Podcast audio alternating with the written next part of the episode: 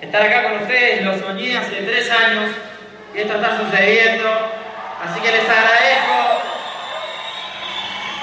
Pensé mucho, o sea, pensé en un momento, me tomé y dije, bueno, a ver, ¿qué voy a decir? Porque yo tengo un tema con la capacidad de resumir las cosas, ¿no? A ver, lo que, que van a escuchar mis hombres se dan cuenta que a veces uno dice, ya mí, darle una hora y media porque no puede resumir. Entonces digo, ¿cómo puedo contarles, cómo les puedo expresar en una hora que tengo lo que les quiero contar de 30 años vividos? ¿no? Y de cuando entré en un punto de conciencia que me empecé a dar cuenta que sabemos mucho más de lo que creemos que sabemos, y me empezaron a caer un montón de fichas y cómo darlo en una hora. Así que pensé un montón en este momento y llegó. Eh, Hoy vamos a tomarnos un espacio para filosofar.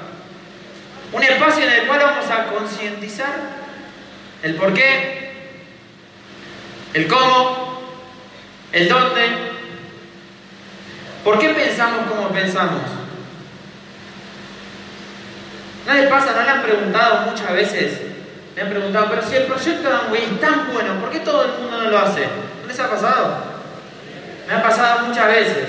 Y uno dice, y sí, o sea, hay una razón atrás de ese pensamiento, ¿no? Si fuera tan bueno, ¿por qué todo el mundo no lo hace? Y yo me lo cuestioné al principio. ¿Por qué no todos lo ven? ¿Qué es normal? ¿Por qué algunas personas viven en un cuadro? ¿Qué es una norma? ¿Quién las determina? ¿Cuáles son? Normal viene de normas. Una norma es una conducta preestablecida que nos hace ver la vida desde un cuadro. Nos hace creer que existe una forma de vivir. Nos hace creer que tenemos que vivir dentro de un sistema funcional. Vamos a sumergirnos en ese tema ahora. El tema es el siguiente. ¿Cuáles son las normas cotidianas con las cuales lideramos nuestra vida? Con las cuales caminamos todos los días. Normas académicas. ¿No? Estudiar, ¿está bien? recibirse, para ser alguien en la vida, para salir a trabajar. Eso es lo normal. Eso es lo que nos enseñaron, ¿no? Ahora, en los próximos 10 años la universidad va a largar más profesionales que en toda la historia, con menos del 7% de inserción en el mercado. Está pasando que hoy todo un sistema, un sistema, una aplicación, reemplaza a 50 personas, la computadora, el sistema, la aplicación, no tienen gremios, trabajan de manera más efectiva, no tienen costos de producción, algunas, una aplicación, por ejemplo. Yo el otro día, eh, nada, fui a comer a, estuve, estuve, en Las Vegas, estuve comiendo, estuve en unos restaurantes donde no había gente atendiendo. Vos pedías la comida por una computadora y la pasabas a retirar vos de, de una heladera. Impresionante. Me compré, estuve en Las Vegas hace poquito también, me compré un par de cosas por internet, me las llevaron en un dron. Piensen eso. Acá hay 12.000 personas trabajando en un correo. En uno de los hoteles que estuve en Panamá, en mi habitación había una máquina, no había gente de limpieza, la máquina me limpiaba toda la habitación. Piensen, todos los puestos, el otro día estaba evaluando el mercado japonés, estaba mirando, a veces me pongo a mirar cosas que están por salir, y vi que estaba por salir, que de hecho ya salió, ya se fabricó. Lo que pasa es que todavía no abarataron costos para insertar en el mercado un, microchip que vos te pones en el oído, no sé si lo vieron. Un microchip te pones en el oído y si vos sos tailandés y yo soy, no sé, de, de Checoslovaquia, me traduce en tailandés o sea, me traduce en checoslovaco en realidad con tu timbre de voz. Si yo tengo el receptor y vos tenés el transmisor. ¿Qué va a pasar con todas las personas que están estudiando traductorado? Piénsenlo, cuando abaraten costos. Hay algunos que me dicen, no que es ese tema. ¿No? Yo a los 17 años recibí la presión social más grande de la historia, donde tenía todo un sistema presionándome y preguntándome, ¿y qué vas a estudiar, Yami? ¿Y qué vas a hacer de la vida? Yo no tenía ni la menor idea qué carajo quería hacer de la vida. Lo que tenía muy claro era que no quería trabajar toda una vida. Para mí la vida no era trabajar. no sabía realmente qué quería ser, qué quería estudiar, y menos en un sistema educativo anclado latinoamericano y muy formado, muy, muy lento, en donde no está apoyado en educación vocacional. Hoy tenés en estos momentos más del 90% de los chicos que están estudiando que no saben ni por qué están estudiando lo que están estudiando. Y van a salir al mercado a enfrentarse con un mercado que los va a rechazar. Sin embargo, ¿qué es normal? Estudiar. ¿No? Eso es normal. Normas académicas. Normas morales. Que existe lo bueno y que existe lo malo.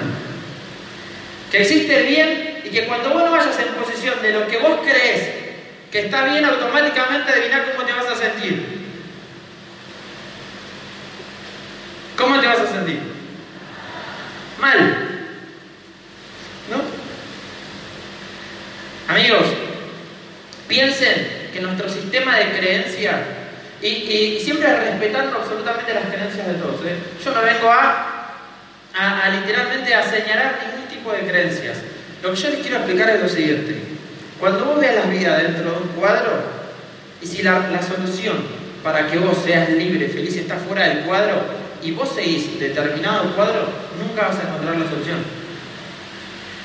El, piensen que su mente funciona como funciona la economía, como funciona el mundo.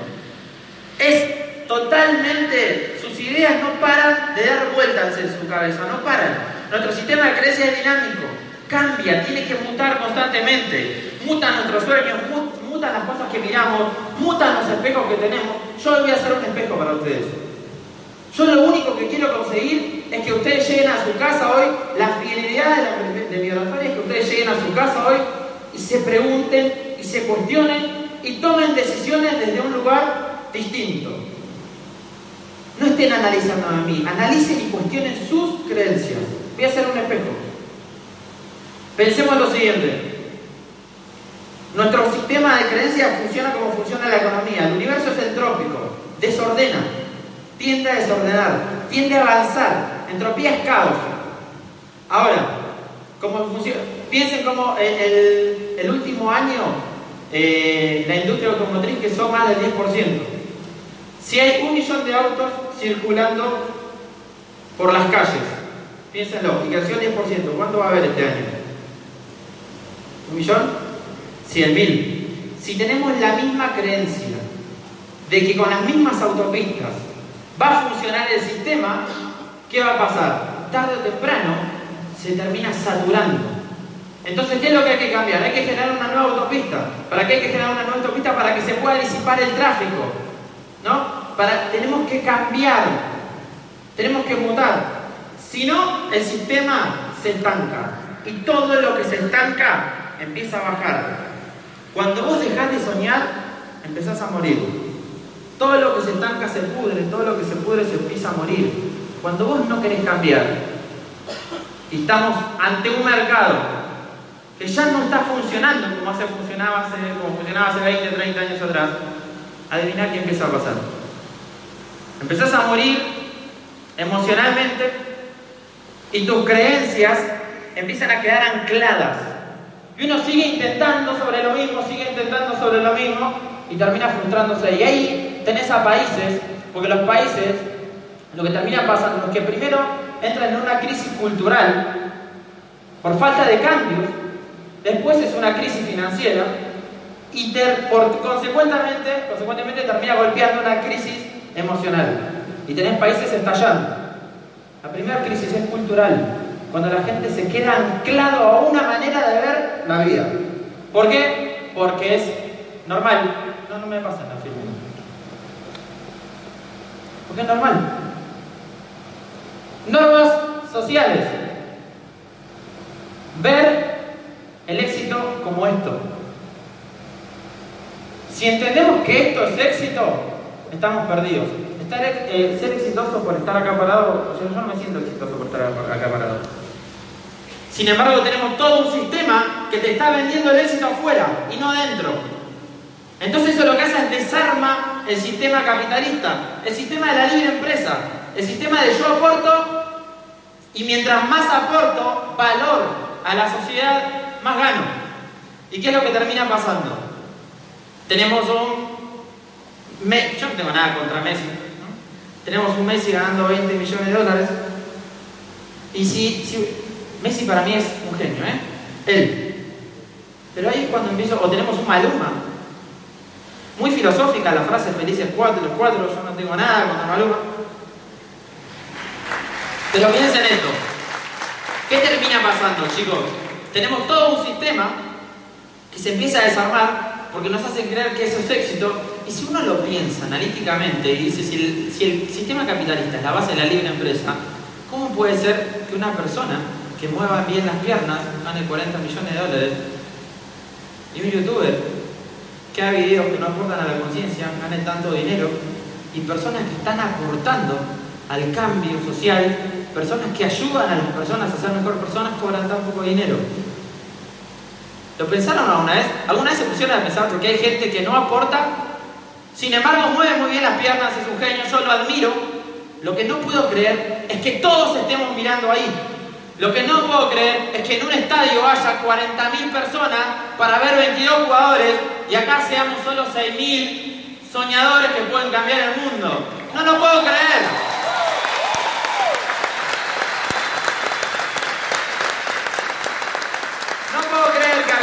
tenga de esta organización simplemente tres convenciones y haya 40 estadios llenos todos los fines de semana.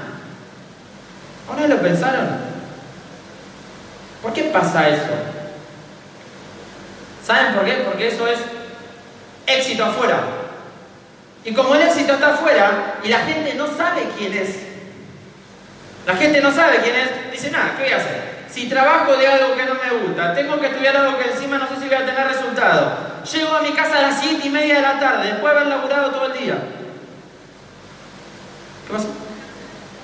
Ok. Salgo a las 7 de la tarde de trabajar. ¿Y qué termina pasando? Llego a las 7 y media de la tarde, a las 8 de la noche, vamos a tener ganas de salir a emprender, de salir a hacer algo distinto. Mejor me pongo a ver el partido. ¿no? O me pongo a ver una serie, a ver si me pregunto quién soy, a ver si me pregunto quién es mi sueño y encima me doy cuenta que no lo estoy persiguiendo y encima me doy cuenta que estoy siguiendo siendo una persona que yo no soy. A ver si me doy cuenta todavía de eso.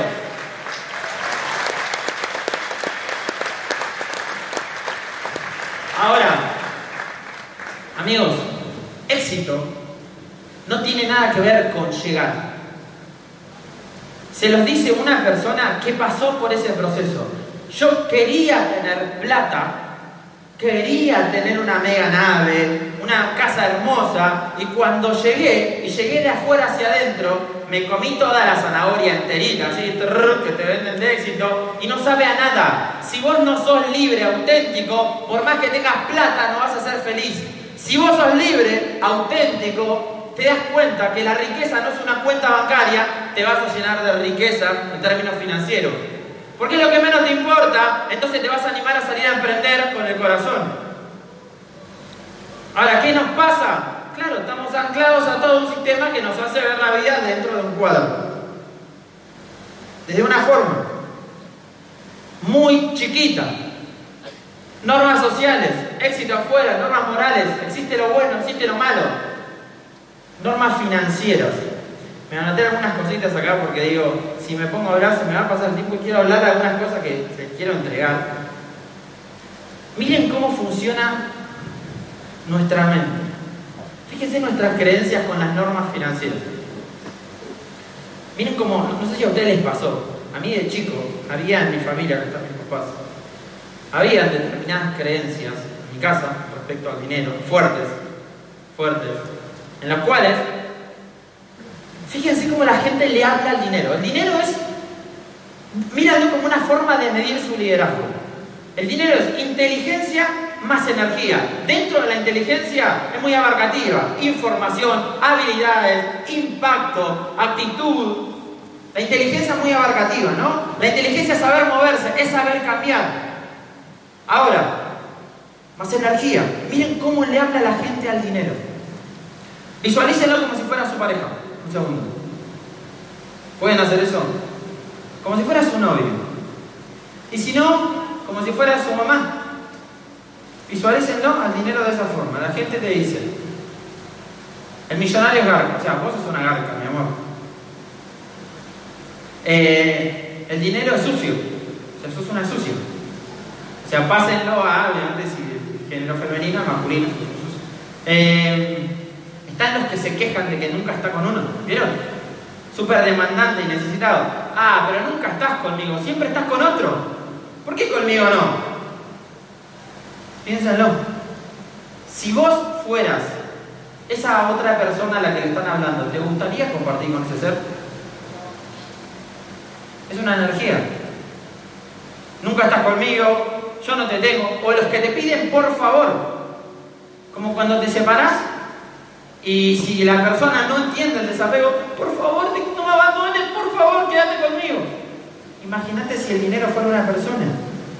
Piénsenlo como tal. ¿Qué haría esa persona? ¿Qué haría el dinero?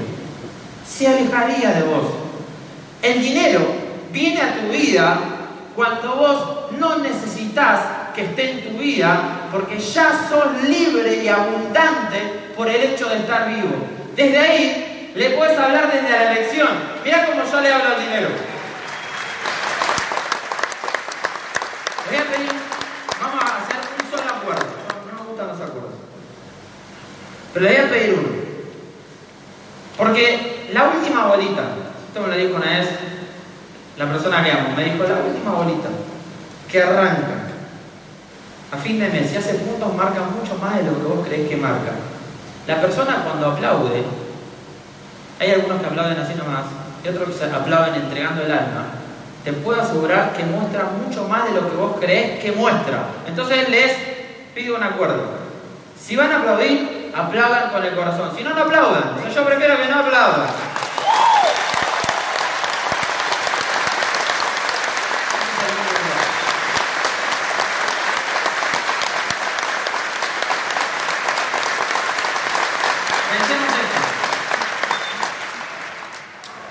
¿De dónde vienen esas creencias financieras? Miren cómo yo le hablo al dinero. Mi amor, dinero, yo soy libre, soy feliz, me siento pleno, soy auténtico, elijo pasar la vida con vos. Elijo compartir. Juntos podemos tener millones de experiencias. La podemos pasar increíble. Y los dos vamos a brillar desde la libertad. Ahora, ¿por qué vienen todos esos patrones financieros? Piénsenlo, ¿de dónde vienen todas esas creencias? ¿De dónde viene la creencia de la sal? ¿La verdad, mamá cuando me decía, no, no, la sal se derrama? Se acaba el punto. Me ¿cómo puede ser? Para entender un poco los patrones financieros tenemos que ir hacia muchos años atrás, desde la época del trueque. Piénsenlo, vos cuando antes, para conseguir recursos, vos tenías que producir cosas. Y mediante la producción generabas cambios. Así se movía la economía. O sea, si yo quería manzanas y yo producía sillas y vos tenías manzanas, lo que yo hacía era, che, te ofrezco mis sillas, me das manzanas. ¿Se entiende lo que yo? Ahora, el tema es si vos no querías mis sillas. Si vos no querías es como yo conseguía manzanas. Desde ahí buscaron productos de valor, como la sal, y mediante esos productos de valor se, se generaban intercambios financieros. Entonces, en ese caso, la sal era un producto que todos querían y desde ahí viene la palabra salario. La creencia de que si se derramaba la sal era lo peor que podía, lo, peor que podía pasar porque se derramaba el dinero, ¿no? se derramaba la riqueza.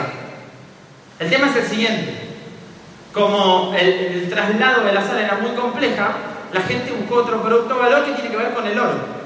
Entonces la gente se empezó a usar el producto de valor como oro, producto de moneda de intercambio. Eso, y lo que terminó pasando es que la gente cargaba mucho oro y no podía literalmente guardarlo. Entonces a unos herreros de la vieja Europa, de ciudades de vieja Europa, lo que, lo que pasaba, que, que, en realidad los primeros bancos, tiene que ver con la formación de los primeros bancos, que en realidad fueron los Smith, lo que termina pasando es que terminan guardándole el oro a las personas. Y le terminan guardando el oro a las personas y se empezaron a dar cuenta, lo guardaban en sus cajas fuertes, que menos del 10% de la población retiraba el oro.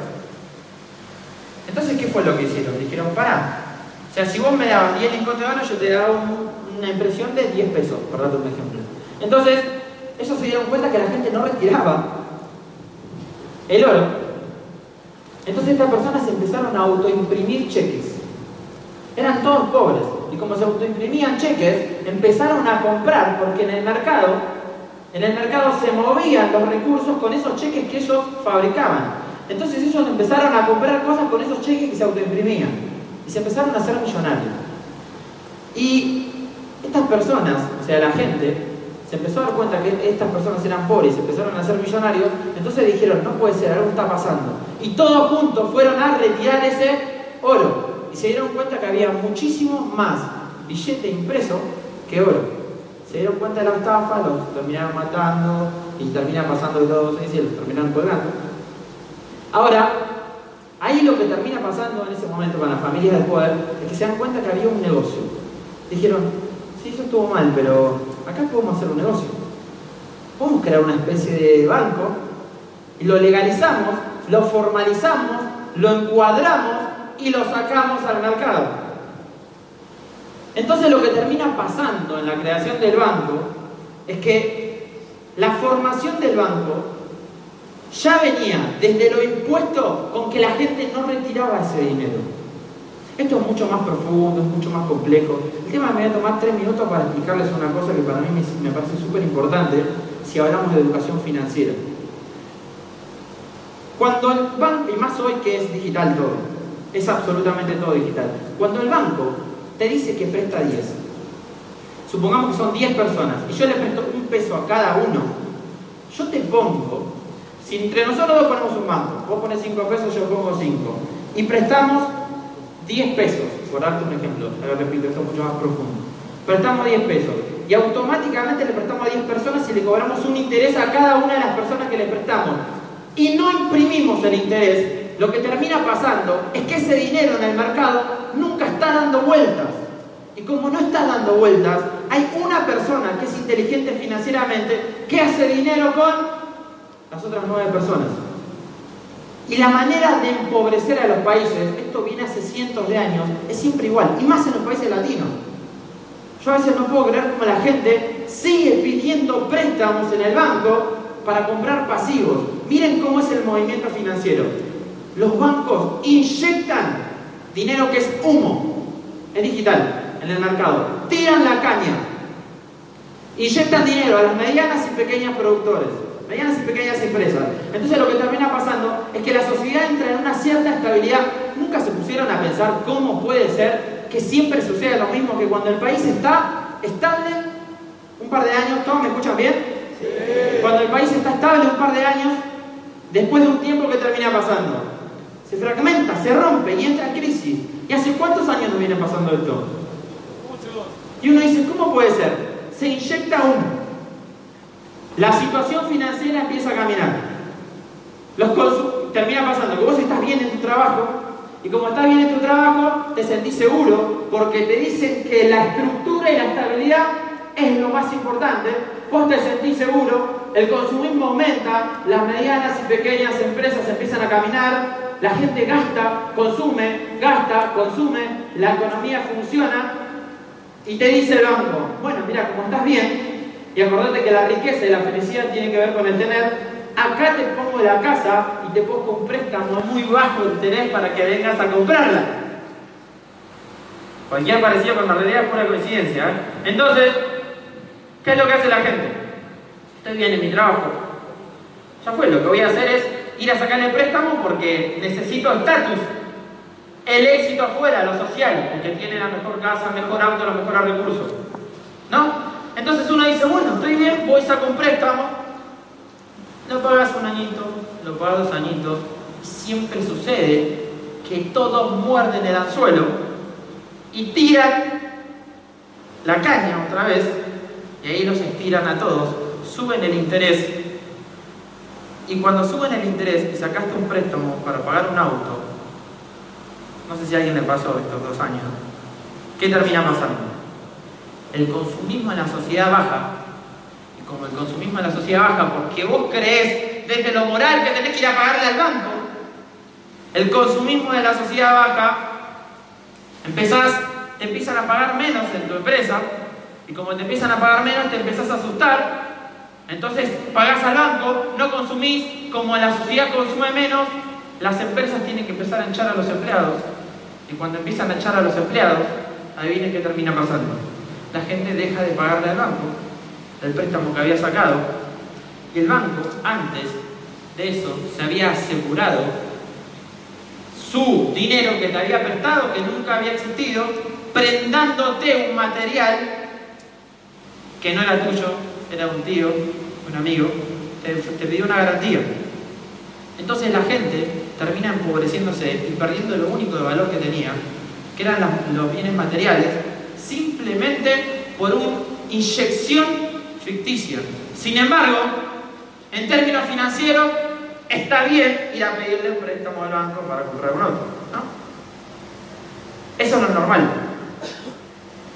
Lo normal es que el éxito esté afuera. Lo normal es esto. Estas son las normas con las que convivimos todos los días.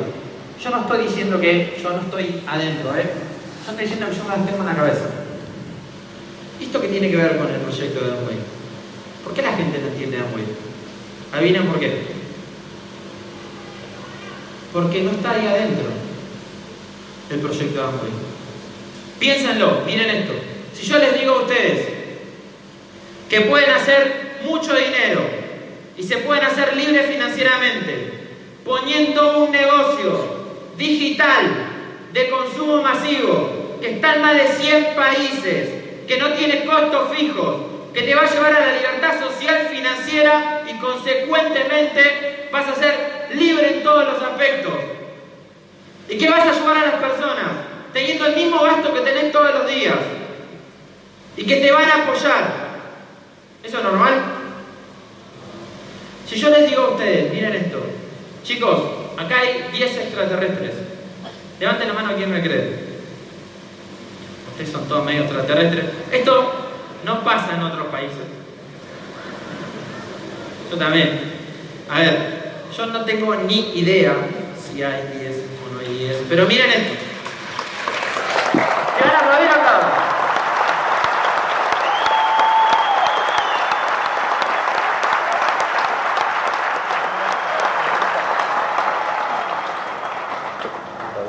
Mira esto. Eso no me lo creen. ¿Por qué? Porque nos enseñaron, eso no está dentro de las normas espirituales. No lo podemos ver.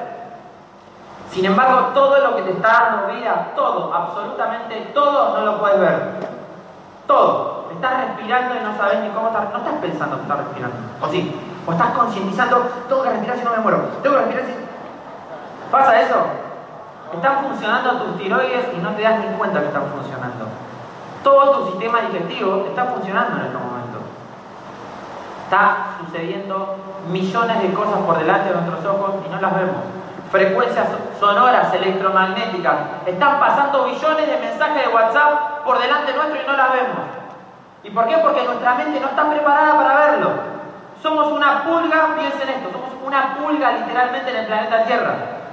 El planeta Tierra es una pulga, una, bacteria en la Vía Láctea. La Vía Láctea es una bacteria en la galaxia. Hay billones e infinitas de galaxias en un universo eterno que se mueve infinito. Ahora, no nos creemos que puede haber vida extraterrestres, pero sí nos creemos que tenemos que trabajar toda una vida de algo que no nos gusta para ganar un medio que no entendemos para qué carajo lo necesitamos,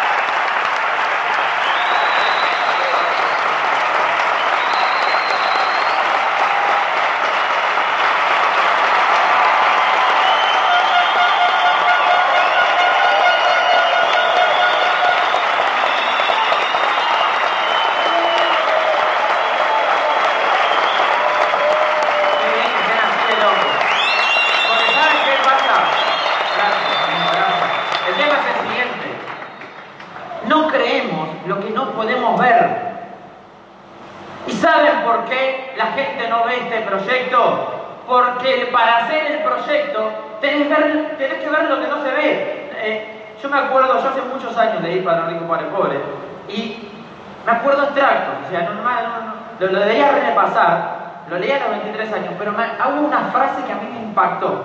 Me acuerdo que el Padre Rico, a Robert, iban caminando en la playa, no sé si se acuerdan, y le decía, mirá el horizonte sobre el mar, le dijo. Y dice que Robert miró el horizonte, el Padre Rico le dice, ¿qué ves? No, no veo nada. Y Robert, y el padre rico le dice a Robert, lo más importante para ser libre en un sistema que te va a encuadrar desde que sos niño es poder ver fuera de las normas, es ver lo que el resto no ve, es ver lo que el resto no puede ver. La gente, la mente, no está preparada para ver este proyecto. Por eso te dicen que estás loco, amigo. Por eso te van a decir siempre que hagas algo distinto, que estás loco. Porque los locos no siguen normas que ni siquiera las eligieron. Que no significa que no vivas en sociedad. Porque después me dicen, pero vos estás diciendo que rompas. No, no, no, no. Yo estoy dentro de un sistema de normas. En mi mente no están. Vivo en sociedad. En mi mente no me dejo llevar. Pero eso es lo normal. Así que eso es lo que sigue la mayoría de la gente. Y algo que me acordé mientras hablaba, ¿sabes por qué la gente no ahorra? ¿Una se lo pusieron a pensar? Porque tenés todo un sistema que lo único que te vende es el consumismo y el gasto. Piensen que antes, para ahorrar, para ahorrar, vos ahorrabas con ovejas, la gente ahorraba con ovejas, con cabras. Entonces vos veías la, la casa del vecino y decías, este está lleno de cabras, y un montón de plata. Hoy, ¿qué es lo que ves? Lo que gastan. No ves lo que ahorran, porque el ahorro es digital. ¿O no? Entonces tenés todo un sistema empujándote a ver el gasto. El último, cuando, cuando yo veo a alguien con un mega BM, lo primero que pienso no es cuánta plata tiene, lo primero que pienso es cuánta plata gasta. ¿Me siguen? Es el ingreso que es el pasivo que le genera. Ahora, seguramente atrás de ese pasivo debe haber un montón de activos que están sosteniendo ese pasivo. La riqueza no tiene que ver con una cuenta bancaria. Libre financieramente, la libertad financiera no se mide en dinero, se mide en cuánto tiempo dejas de trabajar y seguís sosteniendo el mismo estilo de vida. Yo les pregunto eso a ustedes, les pregunto eso a ustedes. Levanten la mano a las personas que dejan de trabajar hoy con un mercado que tarde o temprano va a desechar el sector del empleo y siguen manteniendo el mismo estilo de vida. Levanten la mano. Esto me hace acordar a Nico Noveira, un ejemplo que dio en un seminario, que siempre me lo voy a acordar. Él dijo, eh, me dijo, dijo, va a ser medio fuerte, ¿eh? Levante la mano, dijo, levante la mano a las personas que les gusta la deuda. Ahora levanten la mano a las personas que tienen deudas. Aquí yo sé con quién tienen las deudas.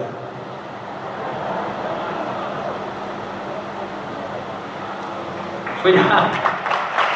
Amigo.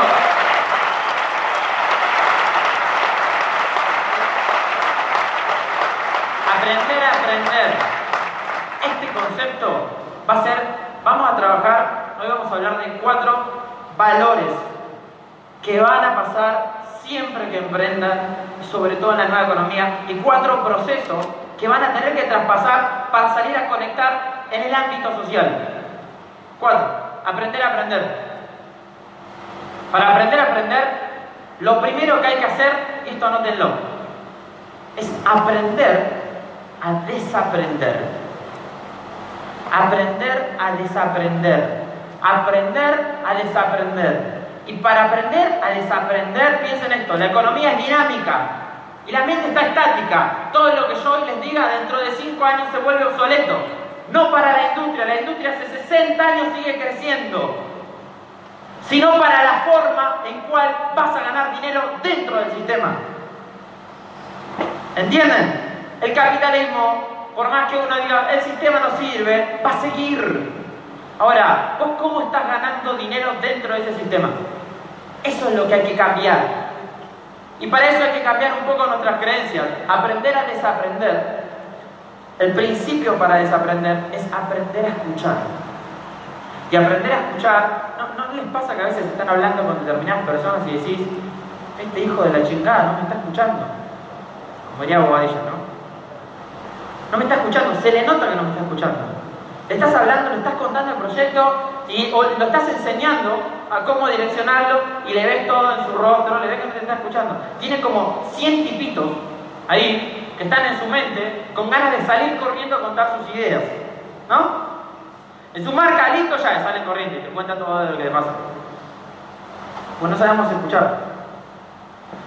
Para aprender a aprender hay que conectar con lo que está sucediendo.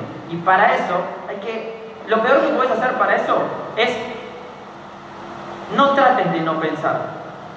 Porque cuando vos tratas de dejar de, piensa en esto, nuestra mente está llena de ideas condicionadas y que no son, la mayoría no son nuestras. Tiene que ver con un ego social, pero está llena, hablamos, hablamos, hablamos con lo que sabemos. Y lo que sabemos de dónde viene, de creencias. Que son nuestras. Piénsenlo, son nuestras. Vos no son nuestras. Y hablamos con lo que sabemos y lo que sabemos no viene de nosotros. Vos no sos esa voz interna que constantemente te está hablando de adentro. Vos sos la conciencia que está atrás de esa voz interna. Vos sos la conciencia que está justamente atrás de todo lo que te decís todo el tiempo. Te tenés que dejar de escuchar a vos. Y para dejar de escuchar tu ego, tenés que entender qué es el ego. Piensen esto. Nuestro ego funciona como si fuese una especie de anticuerpo que sale de nosotros mismos. Sale. Es un anticuerpo que creemos que nos sirve para protegernos. Y cuando vos salís, piensen que cuando uno sale, o sea, el aprender a aprender está anclado a la inteligencia espiritual. Cuando uno sale, y, y piensa en esto, ¿eh? Cuando vos le digas a alguien que estás aprendiendo a aprender, estoy leyendo Carnegie, cómo ganar amigos e influenciar sobre las personas. ¿Sabes qué te dicen? Decirle esto a una persona, a un amigo. La verdad que estoy haciéndole un poco más caso a las leyes del universo, que son infinitas, que a las leyes sociales, que tienen 200.000 años, para aprender a conectar conmigo mismo, para aprender a conectar con mi esencia, para desde ahí salir a construir libertad en cualquier ámbito en el que me maneje. Estoy haciendo terapias alternativas de conexión. ¿Sabes qué te dicen? Fíjate, te lavaron la cabeza, papá. Y, como decía, una gran persona, vos no podés evitar que te lave la cabeza.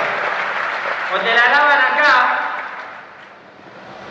donde te dicen que no vas a poder, donde te dicen que apoyes una forma de sobrevivir, o te la lavan acá, donde te dicen que te liberes de creencias, que seas libre y desde la libertad salgas a construir riqueza en la economía, desde la libertad salgas a entregarle valor al sistema, desde la libertad. Pero no puedes evitar que te laven la cabeza. No hay chance. Viviendo en sociedad no se puede.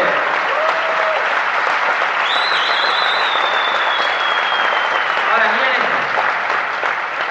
Tu ego va a aparecer siempre el ego va a alimentar al miedo cada vez que vos salgas al plano de acción. Siempre. Uno dice que tiene que ver con el negocio. Todo tiene que ver. Cuando a mí, yo contacto personas todos los días. Hay gente que viene a mi casa y me dice, se me acabó la lista. Yo, ¿cómo se te acaba la lista? Yo tengo un millón de personas en la lista, más o menos, porque todos los días agrego a tres, a cuatro, a cinco. Y como tengo tanto, no la llamo, me olvido después. Porque tengo el alma.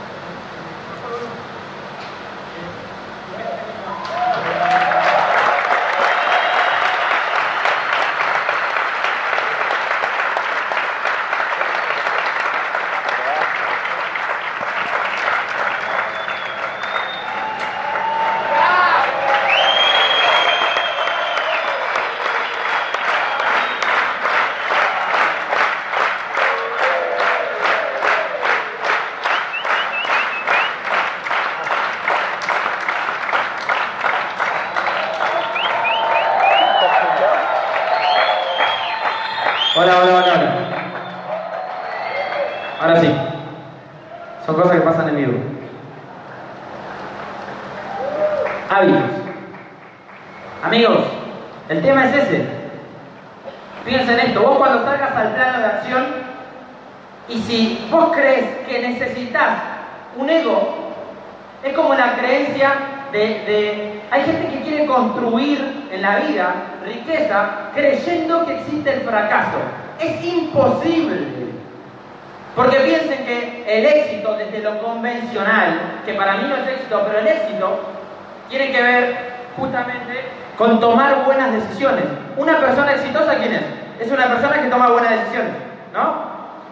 Para tomar buenas decisiones, para encontrar libertad, que va a estar acá toda la tarde, para encontrar libertad y tomar buenas decisiones, adivina qué tienes que hacer. Aprender de las experiencias. O sea, si tomas malas decisiones, o sea, piensa en esto. Para tomar buenas decisiones, antes tienes que tomar malas decisiones. Si vos ves el éxito, ves si, vos ves el tema de, que existe el fracaso, eso quería decir, no me está molestando, si me lo puedo sacar. Si, si, ven, si ven el tema de que existe el fracaso, denme medio segundo, lo voy a sacar esto.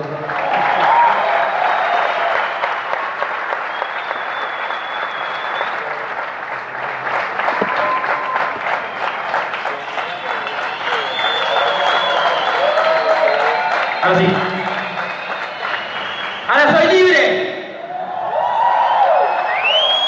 Si tenemos la creencia de que existe el fracaso, cuando vos quieras tomar buenas decisiones de esa creencia, vas a salir a afrontar una situación y adivina quién va a aparecer en el medio, tu ego. Es como el perro. Eh, el otro día yo le contaba a uno de los chicos, le decía, ¿sabías que el perro tiene ego?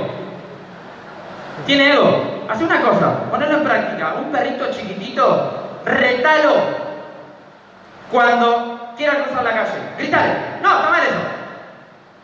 El perrito va a sacar un perrito de su mente y lo va a poner adelante y cada vez que vaya a cruzar la calle, el perrito que está adelante le va a decir, no, no lo hagas. Si vos crees que existe el fracaso y alguna vez te sentiste fracasado, acuérdense que los programas se generan base a traumas y nuestra manera de ver la vida viene de creencias y nuestra vida es una pantalla de lo que creemos, si vos crees que existe el fracaso, cada vez que vayas a contactar porque alguna vez te dijeron que no, va a salir tu perrito, tu llavecito adelante y te va a decir, no, ¿eh? A ver si te dicen que no. Y eso te pule el carácter, te pule la autoestima y baja tu forma achica tu personalidad. Amigos, yo el otro día pensaba, digo, ¿saben por qué la gente, ¿saben por qué la gente es infeliz? Por hábitos. Por hábitos. La mayoría, la mayoría de nosotros, cuando éramos niños, nos hicieron. Cuando, un niño, ¿qué hace cuando quiere conseguir algo? Piénsalo, ¿qué hace? llora, grita, lo pide en libertad, se queja, ¡ah! y quiere eso, ¿no? Le sale esa energía, no sabe hablar, lo pide energéticamente. ¿Y a qué nos enseñaron a hacer? A sacarnos los problemas encima. Entonces la mayoría de los padres, para no escuchar al hijo llorar, entregan lo que el niño pide. Es el peor error que puedes cometer en cuanto a mensaje. Porque lo que vos le estás mostrando a ese chico lo que vos le estás mostrando es que el sufrimiento lo va a llevar a obtener algo. Y de fondo, de fondo, vos le estás mostrando que la infelicidad lo va a llevar a la felicidad. La gente, los chicos, la gente, todos, quedamos anclados porque no sabemos soltar, que ahora vamos a aprender eso, no sabemos soltar y tenemos la creencia de que sufriendo vamos a conseguir la felicidad. Y tenés personas que sufren el negocio de Amway, que sufren las relaciones, que sufren hacia dónde van y se escapan como si tuvieran que si tuviera, algo que ver el lugar, como si tuviera algo que ver la familia, como si tuviera algo que ver la nación. No tiene nada que ver. No se puede construir desde creencias impuestas que no te llevan a la libertad. No se puede construir riqueza creyendo que existe el fracaso. No se puede ganar sin entender que el ganar antes hay que perder. No se puede construir desde los escombros. ¿Qué es lo que hay que hacer si construís un edificio? Barrer, limpiar, sacar literalmente sembrar, abonar la tierra para recién construir. Educarte, leer libros, escuchar audios, cambiar conceptos, cambiar creencias, juntarte con personas distintas, diferentes, soltar otros espejos. Ayer un chico me dice, yo no puedo entender, me dice, ¿para qué voy a ir a una convención? Amigo, estás todos los días en una convención de empleados. Piénsenlo. Te levantás con gente que está encuadrada para la vida de una forma. Vas a la universidad y ¿qué te enseñan? Vas al trabajo y no te enseñan. ¿Y qué te enseñan? ¿Cómo no te vas a juntar con 6.000 personas que están dispuestas a cambiar? Si todos los días te juntas con personas que están dispuestas a seguir haciendo lo mismo y esperar resultados distintos, no es incoherente. No es incoherente que quieras ser libre financieramente pensando de una manera pobre. ¿No es incoherente? Y te repito que la, riqueza no tiene que ver con una cuenta bancaria. No es incoherente.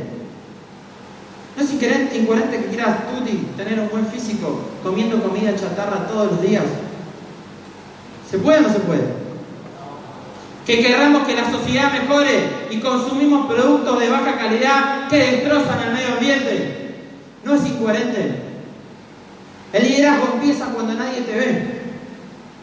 Para eso, chicos, piensen esto, el ego siempre, siempre va a querer que no estemos en el presente. Porque si vos estás en el presente, el ego no existe.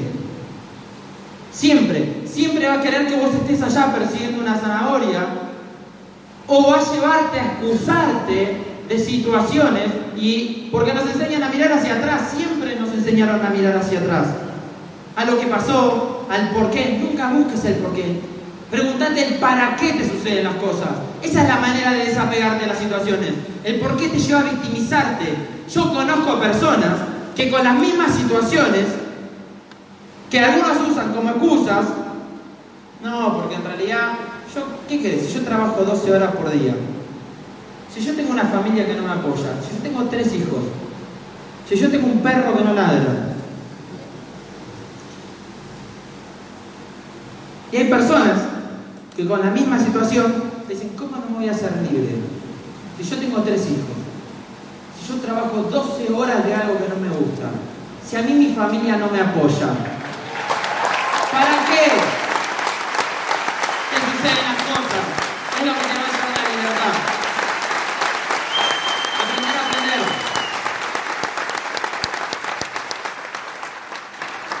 Acuérdense esto, ustedes no son esas ideas. Son la conciencia que está atrás de esas ideas, no son eso. Existe, esto, esto se va a poner profundo, existe una especie de ego social, de mente social, que te va a llevar a siempre actuar desde la mente y adoptar creencias que no son tuyas que después se te imponen en el subconsciente. Facundo Carabal decía, mi mamá me enseñó una fórmula para la felicidad. ¿Y sabes cuál es? Escuchar primero el corazón y después a la mente.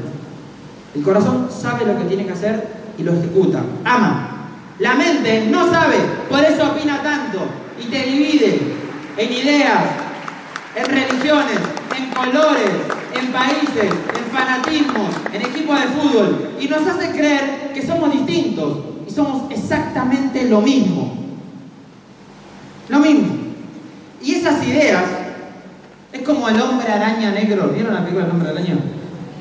¿Viste que el hombre araña alguna vez se sintió como, no sé, sintió odio? Y dijo, esto, o sentí celos. El celo, el ego, del ego.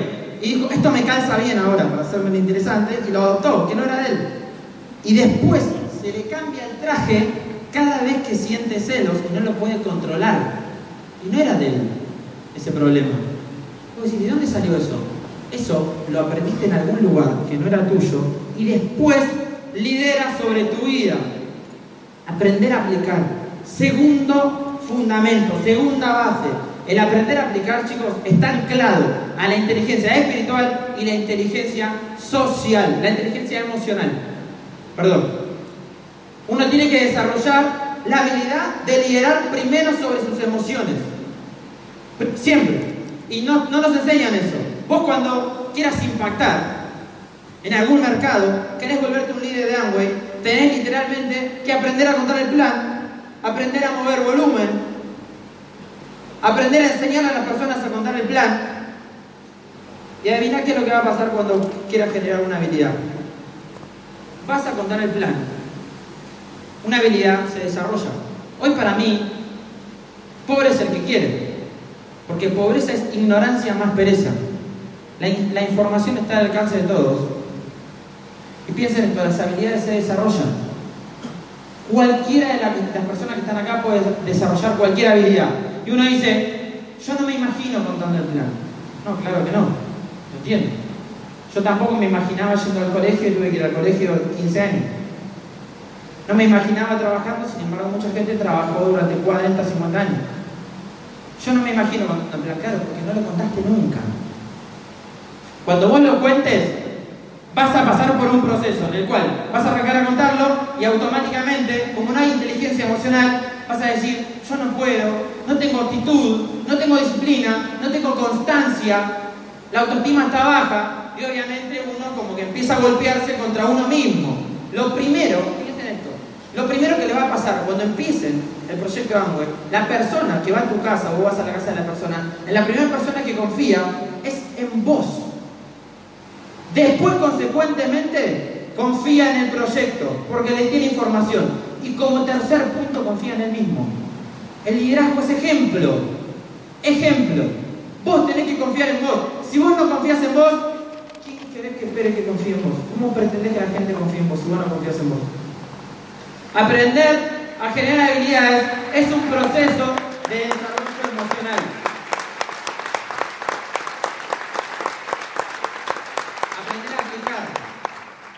Súper, recontra importante.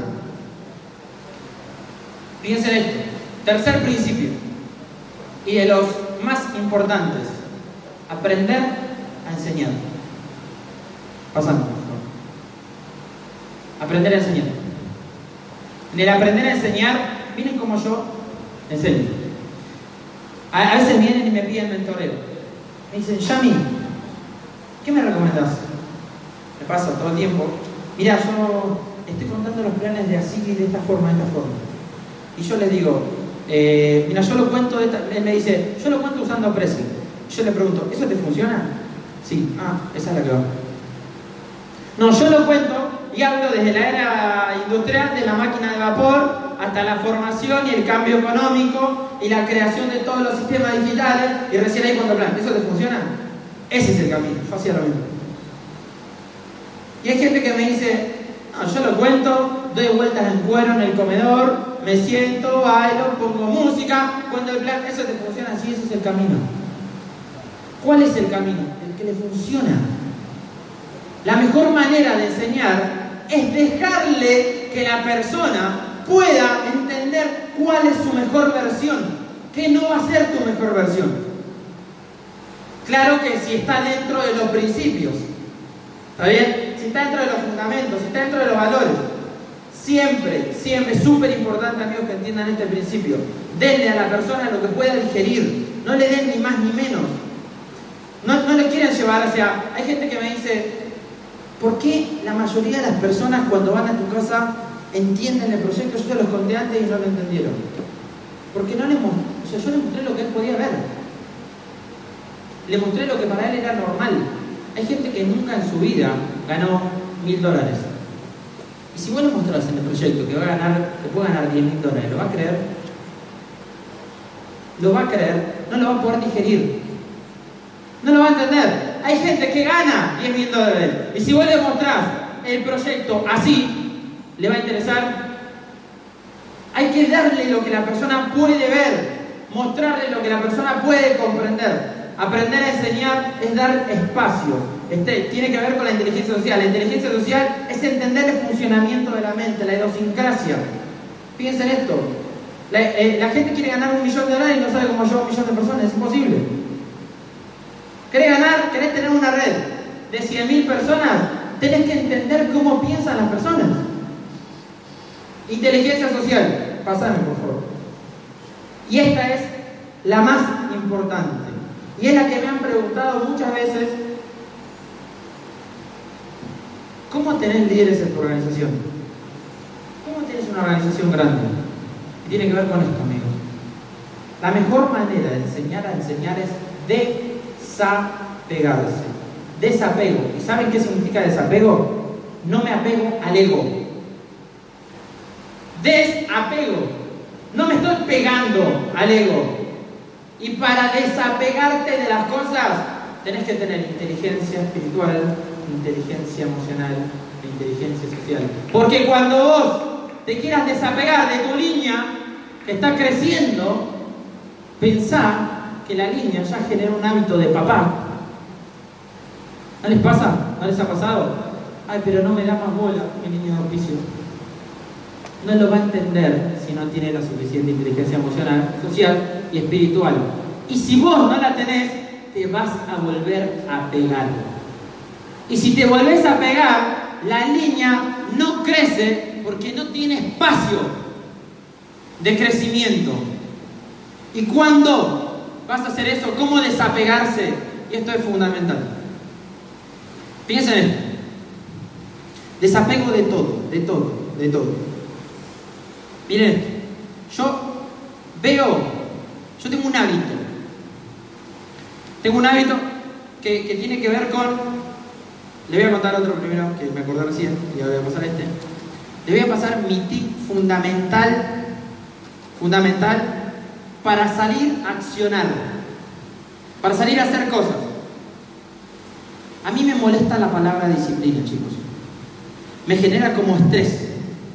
Es como que, ¿sabes a qué me hace acordar? A cuando me hacían hacer cosas que no tenía ni ganas. Cuando me hacían hacer la tarea, tenés que ser disciplinado, tenés que hacer el Excel, yo hacía el Excel de la... tenés que... En el, en me, hace acordar a cosas que no me, no, me generan algo bueno. Pero entiendo que hay que ser disciplinado para tener éxito. Hay que ser literalmente eh, persistente. A mí también me dan ganas de ver una serie en vez de ponerme a leer un libro. A mí también me dan ganas de distraerme o ir a jugar a la pelota, ponerme a jugar al ping-pong en vez de contar un plan. A mí también me dan ganas. Yo lo que hago es engaño a mi mente. Me engaño. Me río y me divierto conmigo. Entonces lo que hago es lo siguiente. Si yo sé, por darte un ejemplo, que tengo que lavar los platos, no me dan ganas porque es algo que no está bueno. Le digo a mi mente, voy a lavar medio plato No voy a lavar todo, voy a lavar medio como tengo principios de éxito, cuando estoy lavando medio plato, yo ya trabajé y me dan ganas de lavar todos. Si no lavo todos, no me siento mal porque no lavé todo, me desapegué. Si no tengo ganas de leer, le digo a mi mente, tranqui, voy a leer un renglón nada más. Y como tengo principio de éxito, me pongo a leer uno y por ahí me leo 10 páginas o 20. Ahora, si no me leí 20 y me leí solamente dos renglones, no me castigo internamente porque me leí dos renglones. Automáticamente dije, ¿qué fiesta? Leí dos renglones. Porque lo que importa es el hábito, no es la lectura. Lo que importa es leer todos los días tengo que contar un plan, cuando tengo que contactar. Yo tengo el hábito de digo, hoy contacto a dos, a uno. Contacto a uno, me tomo cinco minutos para contactar. Todos los días contacto. Todos los días cuento planes.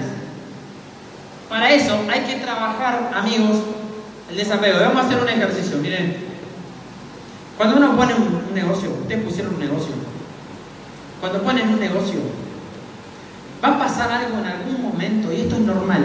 Vos salís de la zona de confort, empezás a expandir tus recursos, te empezás a mover y empieza a pasar que te empezás a espejear con personas con distintos conocimientos, distintas habilidades. Y te empezás a espejear. Y cuando vos ofreces un producto de valor, cuando tu organización empieza a crecer, quédate tranquilo que en algún momento va a dejar de crecer. Es normal. Porque estás golpeando contra un tope de liderazgo. Tu relación en algún momento con tu va a dejar de ir para adelante, es normal. Tranquilo, va a pasar. Lo que hay que hacer en ese momento, y lo que hago yo, les voy a contar un secreto, ese feedback que te dan las personas, yo me lo llevo lo analizo, lo profundizo y cuando salgo a tomar una decisión de cambio, cuando pego el volantazo del barco, lo tomo desde ese 9% que tiene dos, tres semanas y que acaba de arrancar en el negocio está soñando y está vibrando y está contagiando y está entregando todo, porque yo me acuerdo que hacía las cosas recontra mal cuando empecé y me salían todas. ¿Y saben por qué me salían todas? Porque soñaba como un niño y contagiaba a todo el mundo y era el peor contactando y te convencía para que vengas a escuchar el plan. Era el peor contando el plan te convencía para que arranques el proyecto de Amway porque me movía mi sueño. Entonces, ¿saben qué le pasa a las, ¿saben qué le pasa a las personas, amigos? Al haber espejos, al haber tanto movimiento, al haber tanto crossland, tienen muchas excusas. Entonces dicen, ay, pero él creció más rápido, él creció más lento. Eso tiene que ser palanca, no tiene que servir excusa. Y cuando se llevan ese proceso mental, en vez de soltarlo después, para salir a tomar una decisión de cambio desde ese lugar en el cual todo sale bien, y si tenés más conocimiento y más experiencia va a salir mejor, si estás soñando lo toman desde el frustrado. Y se empieza a sentir el perfume de frustración. Por más que no lo digan, vos te das cuenta cuando alguien te cuenta el proyecto necesitando viciarse. Te das cuenta cuando alguien hace el proyecto no desde el amor y desde la necesidad de lograr tener un resultado. Entonces vamos a hacer un ejercicio. Como yo hoy quiero que ustedes, me está pasando el tiempo, yo como hoy quiero que ustedes tomen decisiones de cambio, quiero que las tomen, quiero que las tomen desde el desapego. Entonces lo que vamos a hacer es al compañero de la derecha, vamos a agarrar una tijera imaginaria y le vamos a cortar todo, vamos a cortarle todo lo que lo trajo hasta acá, acordándote que vos no sos lo que pasó. Y lo vamos a cortar, porque yo entendí que los diamantes se forjan en la desconvención. Entonces lo que vamos a hacer es cortarle lo que lo trajo hasta acá. Quiero que lo hagan con el compañero de la derecha, dale, 10, segundos. Córtenle, córtenle. Vos no sos eso, se acabó. Los que se animen, háganlo. Soltá. Cualquier decisión que quieras tomar en la vida, no la tomes desde lo que te trajo hasta acá, porque lo vas a trasladar al lugar siguiente. Háganlo, háganlo. Los que se animen, háganlo. Y los que no tengan compañero a la derecha, córtenle su ego. O sea, mira tu ego al lado y cortalo, ahí. Córtelo. Entiendan esto.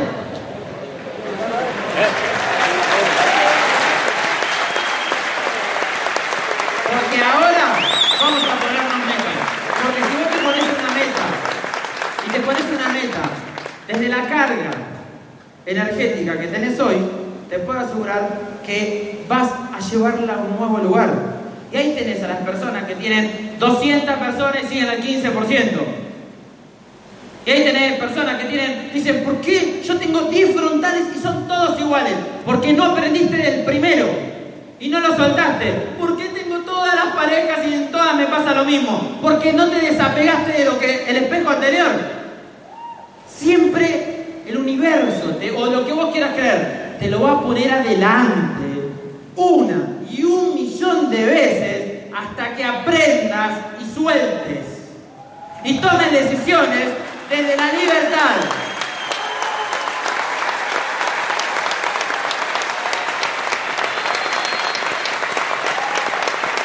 vamos con.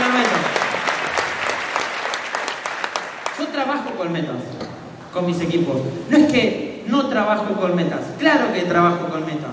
El tema, por trabajo con visualización para que sean libres financieramente o para que busquen dentro del proyecto lo que vinieron a buscar. Claro que sí, pero lo más importante de la meta no es cumplir la meta, lo más importante de la meta es trascender sobre la meta, es disfrutar la meta. Yo a mis equipos les digo que van a llegar a plata y les digo que lo más importante no es llegar a plata, lo más importante es que disfruten el proceso de llegar a plata. Lo más importante es que cuando cuentan cada plan, la pasen bien. Lo más importante es que sean compañeros. Lo más importante es que nos apoyemos entre todos. No importa de qué línea son, nos ayudamos entre todos. Y desde esa libertad y desde divertirse de ese niño, todos cumplen la meta. Y todos tienen negocios súper grandes. ¿Por qué? Porque lo más importante no es llegar, porque si no son vendedores, amigos. Las empresas tradicionales trabajan con vendedores. Trabajan con vendedores y te ponen una meta. Y adivina qué es lo más importante, que llegues. Y como llegas, estás presionado. Y como llegas, le querés pisar la cabeza al lado. Y por lo más importante llegar, te estresás. Y entregás lo mejor, lo peor a tu familia cuando llegas a tu casa. El empresario no trabaja por llegar. El empresario trabaja por un sueño, trabaja porque se divierte, trabaja porque le apasiona. Así vivo yo el negocio de Amway, desde que me levanto hasta que me voy a dormir, porque amo ayudar a las personas. Desde otro lugar.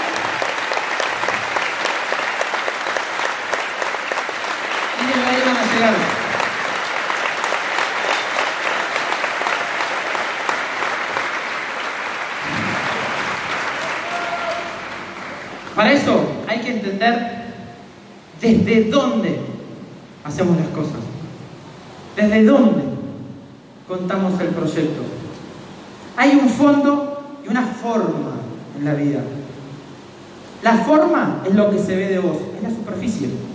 Es tu personalidad, tu manera de dar la mano, tu manera de comunicar el proyecto, tu manera de abrazar. El fondo es la energía que sostiene la forma. Vos ves el tronco y la copa del árbol, pero no ves las raíces. El árbol soporta el invierno. Hay árboles que siempre están de verde. Uno dice, ¿por qué este árbol siempre está verde? Porque tiene unas raíces increíbles que soporta cualquier cambio. ¿Y por qué sucede eso? Porque tiene un fondo gigantesco. ¿Desde dónde contás? ¿Desde dónde salís a construir tu riqueza? ¿Yo saben desde dónde lo hago? Desde ese niño que tenés adentro, que es libre, libre. Desde ese, piensen esto, ¿en qué momento ustedes no se sienten juzgados? Cuestiónenselo un segundo, llévenselo a su casa eso. ¿En qué momento vos no te sentís que te están juzgando? Cuando estás solo, o cuando estás delante de un niño, bebé. Bebé no te va a juzgar, te va a mirar desde el entusiasmo. Yo desde ahí hago todo. Desde ahí cuento los planes, desde ahí lidero mis organizaciones. No necesito que te auspicies en mi negocio porque me siento ya literalmente rico y abundante y desde ahí todos se auspician. No necesito moverte el volumen porque sé que el producto es el mejor y te voy a mostrar y lo que más me importa, yo cuando uno me dice, ¿cómo puedes mover tanto? Porque en realidad yo muevo con el fondo. Yo me aprendo de un producto, lo inserto en tu casa, te lo muestro porque es mejor y lo que importa es la reputación que yo voy a generar con vos, del fondo, no el producto. El producto está mejor que la respaldo. Y la persona dice, este tipo tiene mucho conocimiento, yo en esta persona confío. Esa persona gana reputación, no le vendo algo que no necesita. Eso es una estafa. De hecho, ¿saben por qué la gente odia la venta? Porque te vendieron sin principios toda la vida cosas que vos no necesitabas. La venta es el motor de la economía, es lo que mueve la economía. ¿Por qué la gente no vende? Claro, nadie quiere ser vendedor si los vendedores tienen una reputación espantosa. Ahora, cuando vos vendés con principios, cuando vos le mostrás a la persona que necesita eso, que es mejor y que la vas a cuidar y que la vas a apoyar y que la vas a concientizar, te puedo asegurar que estás vendiendo desde un fondo que sostiene una forma para toda la vida. Lo más importante es desde dónde, no es lo que haces, ni cómo lo haces. Lo más importante es desde dónde lo hacen. Quiero dejarles un videito que me estoy quedando sin tiempo, compartirles, por favor. Could a man hit a target he could not see? That's a pretty good question. Here's another one. How can you hit a target you do not have? Besides, planes are built for flying. Ships are built for sailing. Houses are built for living. And man, too, was built for. He was designed for accomplishment. He's engineered for success. He's endowed with the seeds of greatness. And the greatest danger we as human beings have is when we do not do anything at all. People today complain of lack of time. It's not lack of time that's the problem, it's the lack of direction. Are you wandering? Or are you a meaningful, specific? Are you going to work tomorrow because that's what you did yesterday? If that's the reason you're going tomorrow, you won't be as good tomorrow as you were yesterday because you're two days older and no closer to the goal you do not have. What about you personally? Have you got your goals laid out? Are you a meaningful specific or are you a wandering generality?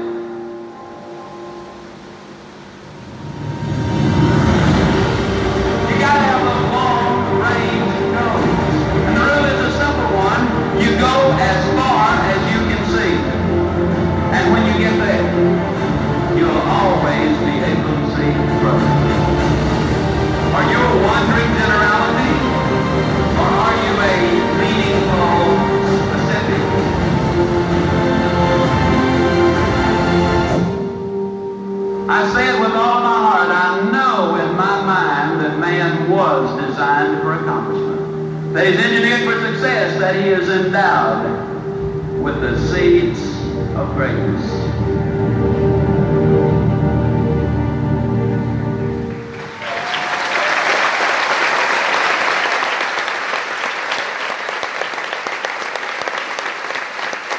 Cuando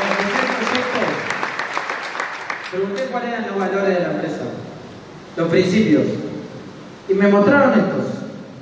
Familia, recompensa, esperanza y libertad. Me pregunté cómo Amway puede estar hace 60 años creciendo a pesar de todo lo que ha pasado en la economía latinoamericana, en la economía mundial, sin embargo, siempre creció a pesar de todas las personas que han dañado la reputación. A veces, a veces yo me pregunto, me han dicho, mi, mi- mi- mi- mi misma familia, me han dicho que me habían lavado la cabeza. Con razón, yo había cambiado. ¿Entienden? A veces mi misma familia me habían dicho que, ¿qué me pasaba? Que estaba en una secta. Y con razón, yo te volvía loco y te perseguía hasta abajo de la cama. Y ahí me empecé a dar cuenta que los que dañamos la reputación de semejante corporación somos nosotros los empresarios. Muchas veces no cuidando el fondo. Y digo, y, y a pesar de eso, esta empresa sigue creciendo y todavía no hizo nada. Y nosotros somos los que les hacemos crecer. ¿Y saben por qué? Por esto. Y yo voy a tomarme el tiempo, los cinco minutos que me quedan, para profundizar un poco esto. Cuando vi el primer concepto me di cuenta que era fa- familia el primer valor. ¿Qué significa familia? Es, es el primer patrón a romper desde nuestras creencias impuestas. La mayoría de las personas entienden como la familia el valor fundamental y que lo más importante es la familia. Esa es la creencia social. Imagínate si en cuanto a términos financieros mi familia hubiese sido lo más importante. O términos sociales. O términos espirituales. ¿Eso significa que yo no los deje de amar? Los amo, pero no estoy apegado a que lo más importante es eso, porque lo más importante es que lo más importante sea lo más importante para vos. Y para mí, lo más importante es la libertad de elegir a personas libremente en comunidad. Y aparte, ¿hasta dónde llega tu familia? Piénsenlo. ¿Cómo sabemos que nosotros no somos familia? ¿Cómo lo sabemos? Si quizá el abuelo de tu abuelo, de tu abuelo, de tu abuelo, de tu abuelo era el primo hermano del abuelo de mi abuelo, de mi abuelo, de mi abuelo. Y quizá el hijo de tu hijo, de tu hijo, de tu hijo, de tu hijo, sea, se case con la hija de mi hija, de mi hija, de mi hija, de mi hija, y quizás somos familia, no lo sabemos. Pero cuando la creencia de que lo más importante es tu círculo íntimo, si tu círculo íntimo no tiene los principios alineados, ni los recursos sociales, ni los recursos financieros, ni espirituales para ser mentores en la vida, te puedo asegurar que vos solo te estás encuadrando en un sistema. Yo comprendí que el concepto de familia de Amway es ayudar a una persona a ser libre, a que ayude a otra persona a ser libre. Y gracias por esta hermosa familia que estamos construyendo, porque todos somos familia y no va, no tiene que ver con un apellido, con un DNI, con una bandera. Eso acá no hay himnos. Por eso acá no hay imposición de creencias, hay libertad.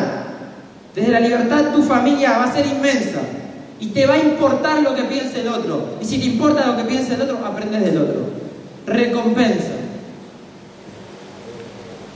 La recompensa es literalmente la libertad.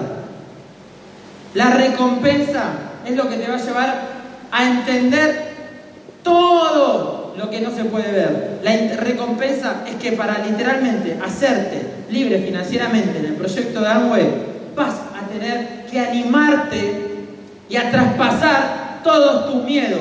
Y vas a tener un equipo que te va a estar apoyando todos los días. Y no tiene que ver con llegar a un pin. Si vos le preguntas a una persona que tenga más de un año, te puedo asegurar, dentro del proyecto, sea libre financieramente o no lo sea, la persona que entendió, se, va, se comprendió, se dio cuenta que pasó a segundo plano la recompensa financiera. Lo más importante es lo que es hoy. ¿Cómo lo construyó? ¿Desde dónde? La esperanza. Yo esto no lo entendía. No entendía, no entendía porque, ¿sabes qué me pasa? La gente no entiende el concepto, creo, de esperanza. No lo entiende. Espera. La esperanza viene a esperar y espera. Miren, les hago una pregunta. Levante la mano a quién le gustaría tener un resultado mucho más grande que el que tiene hoy. No, no entendimos nada. Si no aman y no les gusta el resultado que tienen hoy, no va a venir nada más. Es como, eso entendemos. Yo espero tener un resultado que no es este y que lo tenga una persona que no soy yo. O sea, espero, es la negación absoluta del momento presente. Eso entiende la gente como esperanza. Amate, ya, tengas lo que tengas, seas lo que seas. Desde ahí va a llegar un millón de espejos distintos que te van a llevar a cambiar un resultado. Ahora, si no te amás y no amás lo que sos y lo que tenés, no va a llegar nada más. Si no amás a tu línea de auspicio, si no amás a tus equipos, si no amás a la gente que te rodea, no va a llegar nada bueno porque no aprendiste del primer espejo. No lo vas a poder soltar jamás. Amá lo que ya sos, amá lo que tenés. Y el cuarto principio, la libertad.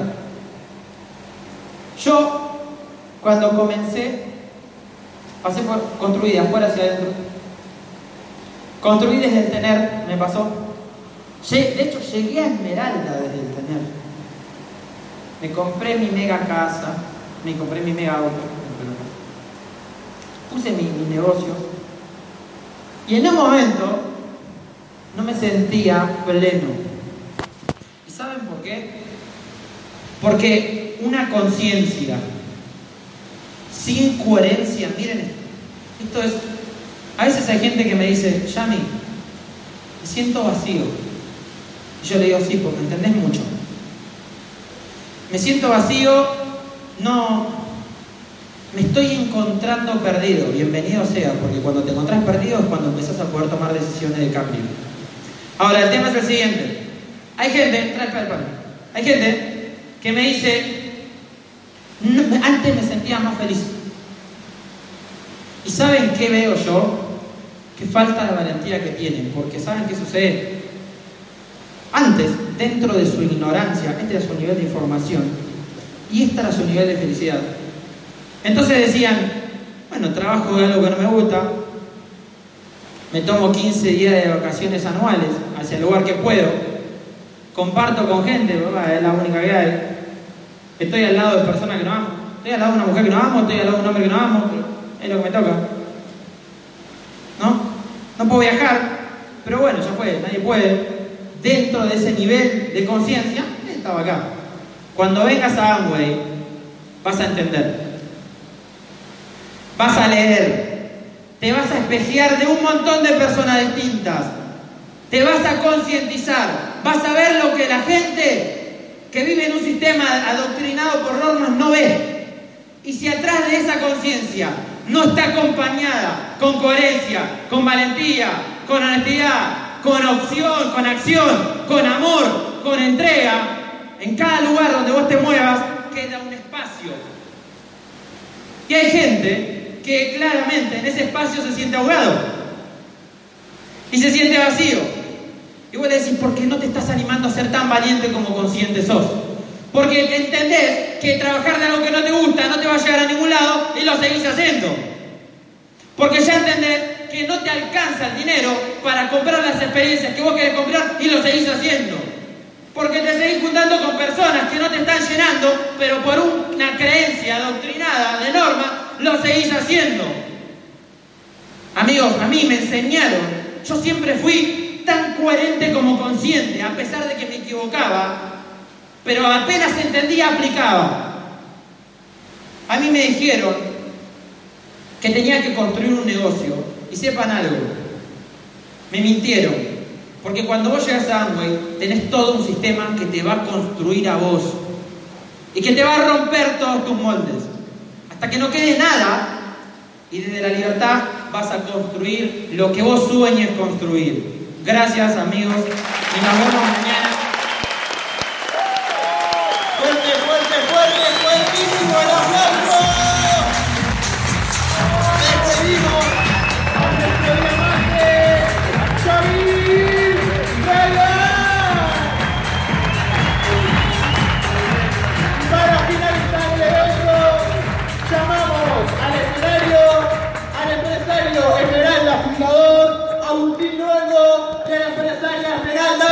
dizer.